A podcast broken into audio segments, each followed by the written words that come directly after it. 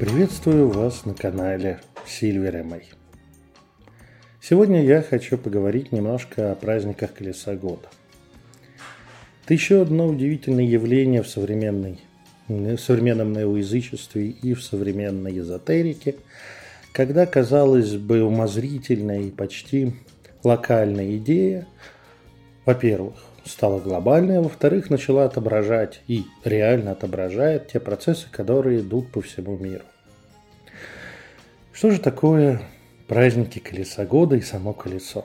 Появилась эта концепция вместе с замечательным учением современных ведьм Викой и а, Викане, их созда... создатель этой концепции Гарнер и его последователи обозначили, что в, в году есть 8 спиц. Да? Представление о годе как о колесе, как о чем-то крутящемся и повторяющемся – это древнейшая концепция. Посмотрите на огромное количество иллюстраций, в том числе богиня Фортуны со своим колесом, которая, в общем-то, сельскохозяйственная э, богиня.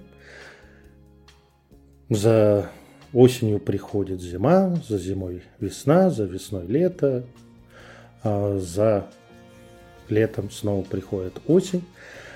Как говорил отец-программер одного мальчика, не работает, ничего не трогай. В общем, они решили ничего не трогать и в векане описали год как колесо и расставили 8 точек. Четыре точки абсолютно понятно откуда взяты. Это четыре астрономические точки. Это два солнцестояния и два равноденствия. Тут очень сложно перепутать, и действительно наши предки так или иначе эти астрономические моменты замечали. Еще четыре праздника стоят ровно посередине между этими событиями. И все они не полностью, есть споры среди историков и археологов, но многие из них а, подтверждены именно у кельтских язычников. Поэтому и названия во многом взяты у кельтов.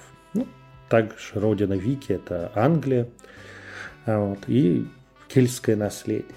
Всевозможные самайны, Йоли, Болки, Астары, Белтайны, Элиты, а, Ламасы, Мабоны. Все это кельтские названия или их попытка прочитать на английском или русском языках. Да? Кельтские, древние кельтские языки имели особенность то, что они очень странно читались и очень странно записывались латиницей монахами. В итоге Восемь праздников сложилось очень красивую структуру. Плюс к этому нужно понимать, что Вика развивалась в среде американцев, и американцев достаточно религиозных, то бишь э, дети и внуки религиозных христиан, протестантов, католиков и так далее, привыкшие к определенной череде праздников и дат, им тоже были нужны праздники в каждом году, в каждый сезон для того, чтобы свои, чувствовать себя адекватно включенных в традицию. Привязали это все к сельскохозяйственному циклу, как это было у кельтов. И, казалось бы, локальная история локального учения. Но, во-первых, она классная, так как э, на каждый праздник был разработана своя эстетика, украшение своего алтаря, своего дома, определенные ритуалы, красивые, милые, а, эстетичные. Взяты очень много народных и уже давно существующих в народе праздников. Да? В том числе Самайн, который превратился в Хэллоуин, это исторический праздник, и тыква – символ этого праздника говорится, праздник последнего урожая.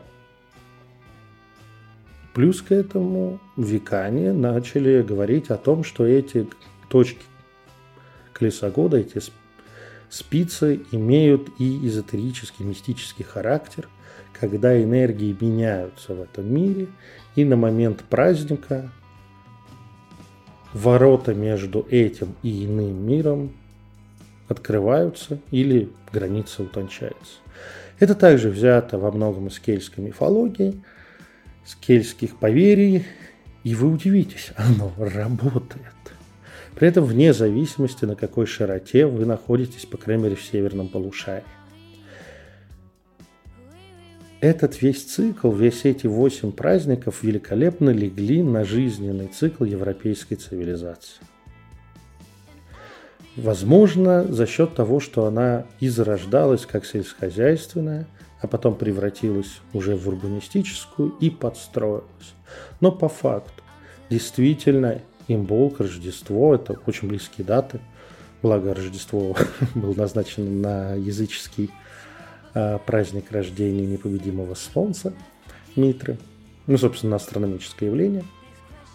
Самый короткий день в году э, ну, в соборе во времена Константина. Так вот, действительно, вот этот Новый год, он самый темный момент, после которого наступает надежда на весну. На то, что начинается все заново, и мы движемся к новому возрождению. Подумайте сами, вспомните свои новые года, как вы их воспринимаете. Уже с февраля, начала февраля происходит активизация всех дел, бизнес, бизнеса, жизни, активности, когда уже есть, пусть у нас в средней полосе еще очень-очень холодно, но в феврале это уже время на первичной активности. А старая весна, да, момент, когда мы момент равноденствия и для всей Европы и Америки большей части это уже потепление. И даже у нас, хоть и апрель, март бывают очень холодными. Билтайн 1 мая, а кто празднует 1 мая? Да? Прекрасный момент, действительно, май – это уже время реализации, время работы. Май, июнь, пожалуйста, элита, в, в, уже в российском, в славянском, точнее, варианте День Ивана Купалы – это момент э, уже того, что все сделано для будущих плодов. Остается только возделывать и дожить до отпуска. Ламас, праздник первого урожая. И действительно, для большинства стабильно работающих людей август – это время отпусков. А что для современного человека сбор урожая, как не отпуск? Наконец-то ты можешь на заработанные деньги – а, отправиться отдохнуть, э, заняться какими-то своими делами и так далее, да, ты уже все заработал. Что мог.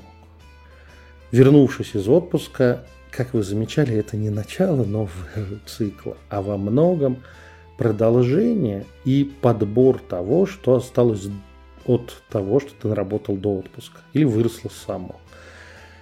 И как раз Мабон, конец сентября – это момент, когда ты подбиваешь итоги и смотришь, с чем ты планируешь остаться до Нового года. К Самайну ты делаешь 1 ноября много усилий за октябрь. А дальше, ну что ж, ноябрь, ноябрь это месяц, которого нет. Да, это очень странный месяц, где, с одной стороны, много а, занятий, связанных с осмыслением, что, блин, был, а с другой стороны, это такое ожидание, ожидание декабря и начала предъельской лихорадки.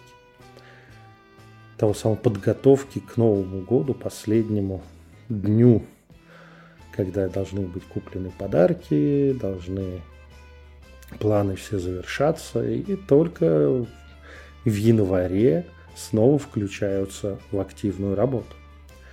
Есть цикл в городской цивилизации сохраняется. Если мы говорим о мистической составляющей, опять же, ничего не противоречит. Сколько раз проверял. В празднике Колеса года действительно мир рационального и мир иррационального теряют ту границу, которую он большую часть года – держат между собой. Так что внезапно локальная история, да, конкретно вот Гарнер выявил, казалось бы, по формальным признакам и историческим э, материалам такую закономерность, и она легла как родная на большую часть европейской цивилизации. При этом очень много неоязычников, которые не относятся к кельтской традиции или к Вике, тоже, в свою очередь, празднуют это праздники, потому что это удобно, это ложится на ритм года, это ложится на их жизнь. Нет, есть, конечно, ультрасы, которые заявляют, это не наши праздники, мы не будем праздновать. Но в большинстве случаев все-таки Самайн, неоязычество и все остальное связано нераздельно. Поэтому я вас всех вместе призываю праздновать эти праздники. И очень удобно делить год на эти дуги между этими спицами, рассматривать его, исходя из определенных процессов, которые происходят и в природе, и в социуме, и внутри вас – и также строить планы и прогнозировать будущее в этом ритме. Ну что ж, мягкого вам сумрака и хороших праздников к лесогода.